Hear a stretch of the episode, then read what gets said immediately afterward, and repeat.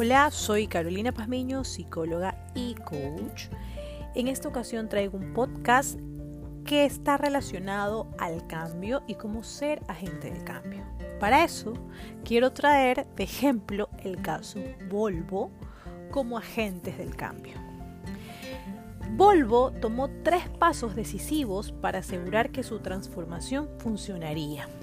Las empresas, impulsadas por el talento de hoy, saben que el talento es lo que impulsa el valor desmesurado, por lo que contratar al mejor talento es el primer paso. Ampliar la visión periférica de la empresa es el segundo paso. Para obtener las habilidades y los agentes de cambio que necesitaba, Volvo buscó fuera de la industria automotriz, buscando personas con habilidades pertinentes. Fueron creativos y en algunos casos fue hasta contradictorio contrataron a vendedores y especialistas en marketing de Google, quienes transformaron el uso de tecnología y redes sociales de Volvo en esas disciplinas. Contrataron a ingenieros de Nokia que estaban acostumbrados a pensar qué formas digitales atraen a los consumidores, a rediseñar los sistemas de radio y navegación. Recurrieron a la industria de la moda, contrataron a artesanos y sacudieron las filas directivas contratando ejecutivos que habían concebido y ejecutado importantes cambios estratégicos en compañías más grandes. Entre el 2011 y 2015, la compañía agregó 3.000 personas nuevas en ingeniería y desarrollo.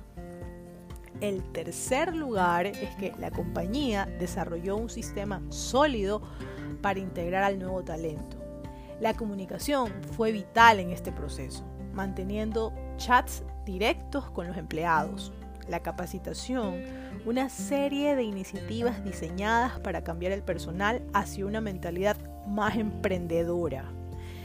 Cada uno de los 300 líderes clave recibió un entrenador personal o llamado coach.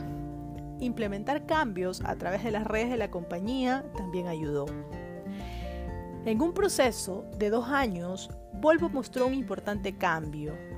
Lo resumen así. Incluso con todo este ADN externo, cambiar la mentalidad de una organización es un viaje largo. Todavía es un trabajo en progreso. Los signos financieros, sin duda, apuntan en la dirección correcta. Los ingresos netos alcanzaron un máximo histórico en el 2017 y las ganancias aumentaron por tercer año consecutivo. La compañía vendió 571 mil automóviles el año 2016, frente a los 373 mil en el 2010. Los directivos deben tener una estrategia para las funciones y adquisiciones de talento, es decir, cómo enfocarán los grupos de talentos externos para adelantarse a las nuevas oportunidades estratégicas. Esto significa expandir su horizonte de talento, especialmente cuando las mayores amenazas y oportunidades pueden provenir de la industria tradicional. Es indispensable siempre que el Departamento de Recursos Humanos reconozca su rol actual y permita evaluarse en base a estos cuestionamientos. Podemos realizar un diagnóstico personal de cómo estamos, ¿Dónde ponemos horas, atención, rigor, enfoque de nuestra comunicación? ¿Dónde nos perciben los demás agentes de la organización? ¿Cómo se perciben los demás miembros de recursos humanos? Con esto, podríamos proponer conversaciones con la dirección general y unidades de negocio para saber desde cuál de los roles podemos ayudarles a obtener mejores resultados. Recursos humanos vivirá un proceso de transformación con nuevos roles y estructuras organizativas para responder a estas nuevas necesidades socioeconómicas que nos enfrentan en el 2021.